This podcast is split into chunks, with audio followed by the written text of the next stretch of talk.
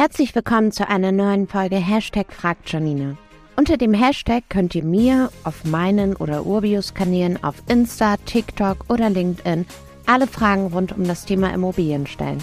Siri gibt die hier dann an mich weiter und ich liefere euch jeden Dienstag die Antwort hier im Podcast. Jetzt bin ich gespannt, welche eurer Fragen Siri heute dabei hat.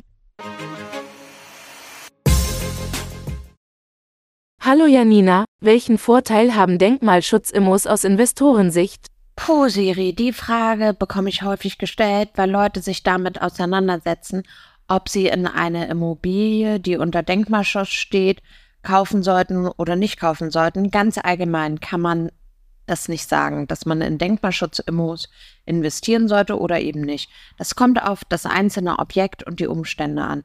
Denn der Denkmalschutz hat Vor-, aber auch Nachteile.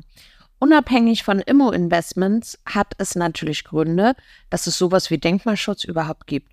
Denn oft sind das eben Gebäude, die besondere historischen oder künstlerischen Wert haben oder sogar eine Bedeutung über die Region hinaus haben. Aber wir schauen natürlich aus Investorensicht drauf. Tatsächlich gibt es aus der Sicht von Immobilieninvestoren einige Vorteile, obwohl er auch mit bestimmten Herausforderungen verbunden sein kann. Aber erstmal zu den Vorteilen.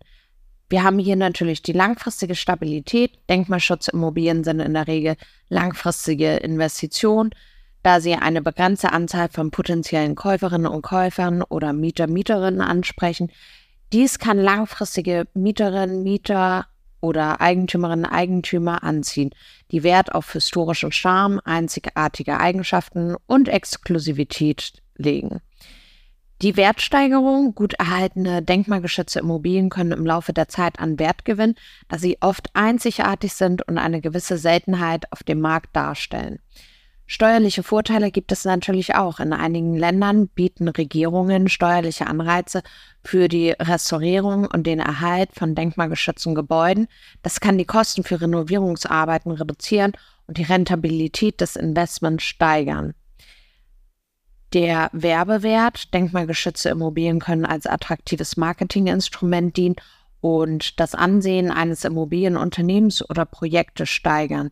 Und wir haben natürlich die langfristige Nachfrage. Historische Gebäude sind oft der Teil des kulturellen Erbes und haben eine gewisse Beständigkeit auf dem Markt.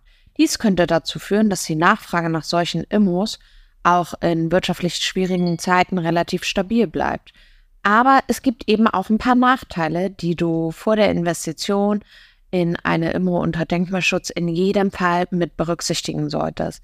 Wir haben Einschränkungen bei Renovierung. Denkmalgeschützte Immobilien unterliegen oft strengen Auflagen und Einschränkungen, wenn es um Renovierungs- oder Restaurierungsarbeiten geht.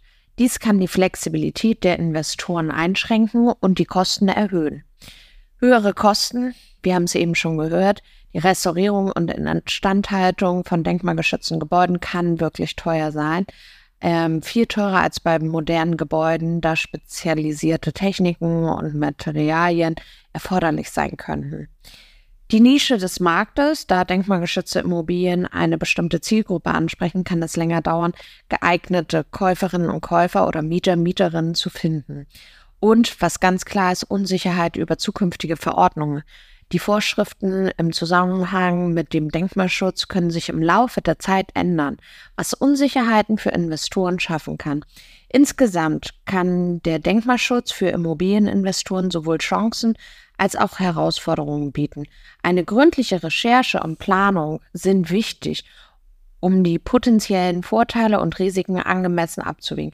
Wenn du weitere Fragen dazu hast, melde dich doch bei mir oder bei Urbio. Danke, Janina. Bald habe ich sicher weitere Fragen an dich. Gerne, Siri. Ich freue mich auf weitere Fragen. Und wer da draußen noch eine Frage hat, immer gerne über Social-Kanäle auf mich oder Urbio zukommen. Dann gibt es die Antwort hier im Podcast. Und wenn ihr keine Folge verpassen möchtet, folgt dem Feed hier. Bis nächste Woche. Mach's gut.